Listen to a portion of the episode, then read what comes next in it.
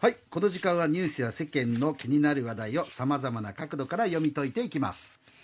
筑紫女学園大学教授の吉野義孝さんです。先生おはようございます。おはようございます。おはようございます。はい今日は何でしょうか？今日はですね、うん。なぜ若者は自民党を支持するのかと。はい。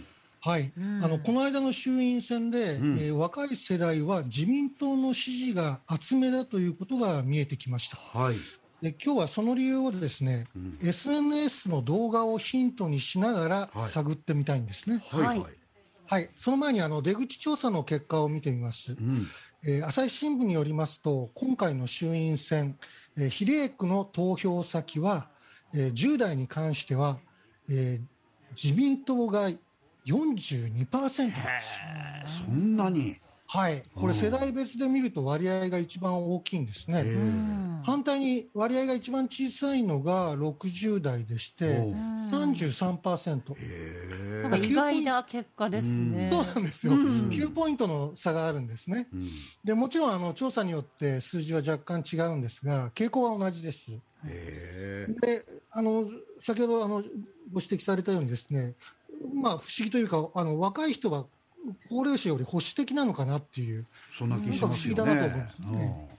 でなぜなのかと、えー今日はですねあの若者に人気の SNS、TikTok っていうのがありますけれども、はい。ここで大ヒットしている動画を取り上げます。うん。うんまず20万以上のいいねがついた動画、うん。はい。バズってるんですね。お国会でのやり取りなんですけれども、まさに立憲民主党と自民党がこう火花を散らし散らしているような感じなんですよ、はいうんえー辻元清美さんが安倍元首相にこう言って詰め寄ってるんです。うんこの年末の反省をもとに行動していただきたいと思います。いかがですか、総理。これ、意味がよくわからないんですよ。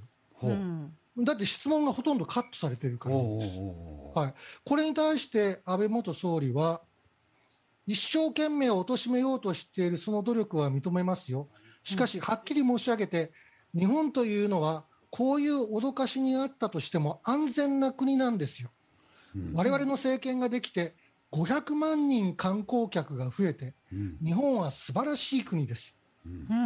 安倍さんはこう自信たっぷりに答弁してるんですね。はでこの動画には動画にはテロップが入っていて、ええ安倍総理かっけえ。ほう。うん。で辻元完全論破される、そう書かれうんそう書かれてるんですよ。はいはいはいでもね、論破って言っても、はいこれ、論理的に考えて論破しているのかどうかっていうのは、この動画からは全くわからないんですよ。そうですよね、その辻元さんの質問がわからないわけですからね、要は。その通りです。あ質問がわかんないのに、論破論破もへったくれもないわけですよ。あ。はいはいはでも、イメージとしては、あくまで、うんえー辻元、まあ、もう前議員になってしまいましたけれども、辻元さんは文句を言って足を引っ張ろうとしているい。。はあはうんいやそれに対して、日本を成長させようとしている安倍さんが、毅然と反論して論破したと。あはあでだから安倍さんはかっこいい、そこにいいねが殺到しているわけですね。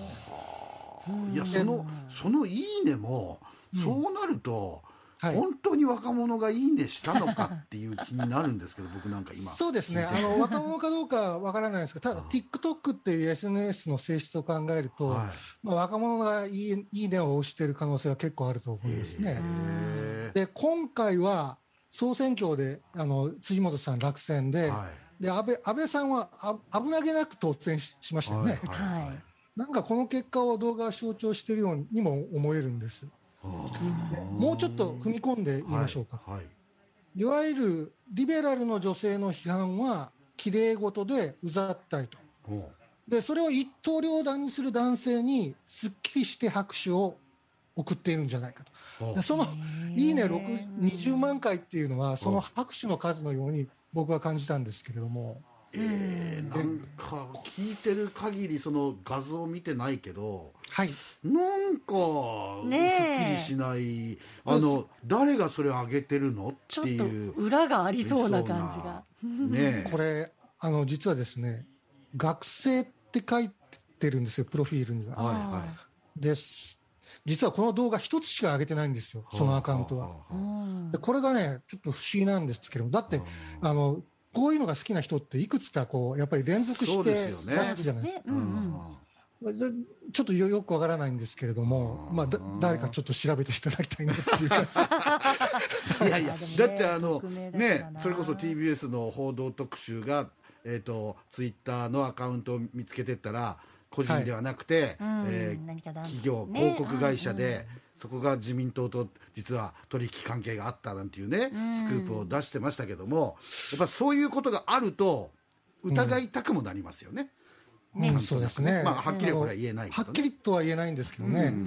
何なのかなといなうん感じがしますね。ね操作されてるんじゃないかなはい。はい。でもしそれで若者が自民党かっこいいとか思うとしたら、いやまあそれは戦略としてありなのかもしれないけど どうなのかなとちょっと思いますよね。若者の方たちにも聞いてみたいよね考えてもらいたいですよね一歩ね、ちょっとでに立ち止まって20万のいいねでしょ、だからうん動画を見た人っていうのは数十万どころか、数百万人が見たのかもしれない。うんうんこれ、影響力ってマスメディア並みなわけですよ。大きいですよそれ。大きいと思いますね。うんで、今、若者にとっては、なんか論破できる人はかっこいいっていうことになってますね。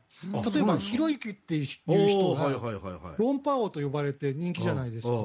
なんか安倍さんは永田町の論破王みたいな扱いなんですよ。えー TikTok あで一方で、安倍さんはいわゆるいじられキャラみたいな扱われ扱われ方もしてるんです。はいはい。例えばですね、あの小さな安倍のマスクをつけて喋ってる姿とか、はい。あの果物を頬張ってジューシーですとか微笑む顔とかね、はで それそれをおもし面白おかしく編集してる動画もあるんですよ。い。へえ。たくさんありますよ。あのぜひ TikTok ではい。安倍さんかわいいで検索してみてください。はあ。んたくさん出てきます。大人気です。へえ。いやでそこに揶揄されてるのはないんですか？こう。こうけなしてるとかそういうんではなくていや可愛いねっけなしてけなしつつ、けなしつつ、つつ、なんか親しみを持ってる。そんな感じなんですよ。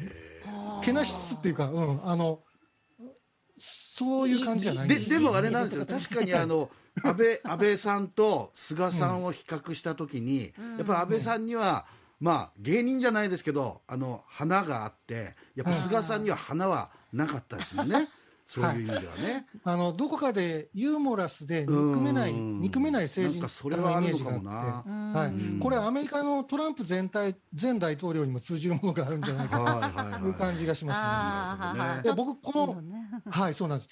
で、安倍さんの動画をこうずっと見てたんですよ。はい。